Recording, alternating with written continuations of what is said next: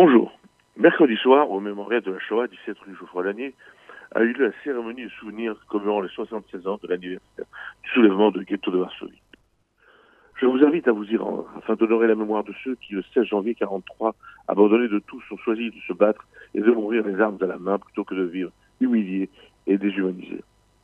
Des 450 000 enfermés dans le ghetto, ils ne sont plus que 71 000 en ce mois de janvier 43 à n'avoir encore été déportés vers le camp d'extermination. L'Union militaire juive, l'organisation juive de combat et l'armée intérieure polonaise décident de s'opposer à toute puissante armée allemande et prennent le contrôle du ghetto.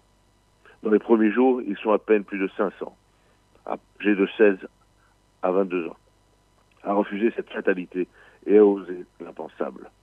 Ils sont quelques centaines choisir de relever la tête dans le combat perdu d'avance qui restera à jamais dans l'histoire. Le 19 avril 43, les forces allemandes entrent dans le ghetto et se retrouvent face à ces résistants juifs bien décidés à ne pas céder. Face à l'arrogance nazie et à son armement puissant, les jeunes juifs ne sont armés que de pistolets, de quelques grenades improvisées et de quelques cocktails molotov improvisés. Face à la haine, la volonté de vivre et le refus de capituler. Le 16 mai 43, après quatre semaines de résistance héroïque, le ghetto tombe. 7000 juifs ont péri pendant ce combat et 6000 autres sont brûlés et gazés durant la destruction totale du ghetto. 13 000 juifs dont l'histoire restera à jamais dans le mémoire. 13 000 juifs qui ont montré au monde que dans le ténèbre et face à la soumission, l'homme peut toujours briser ses chaînes de silence.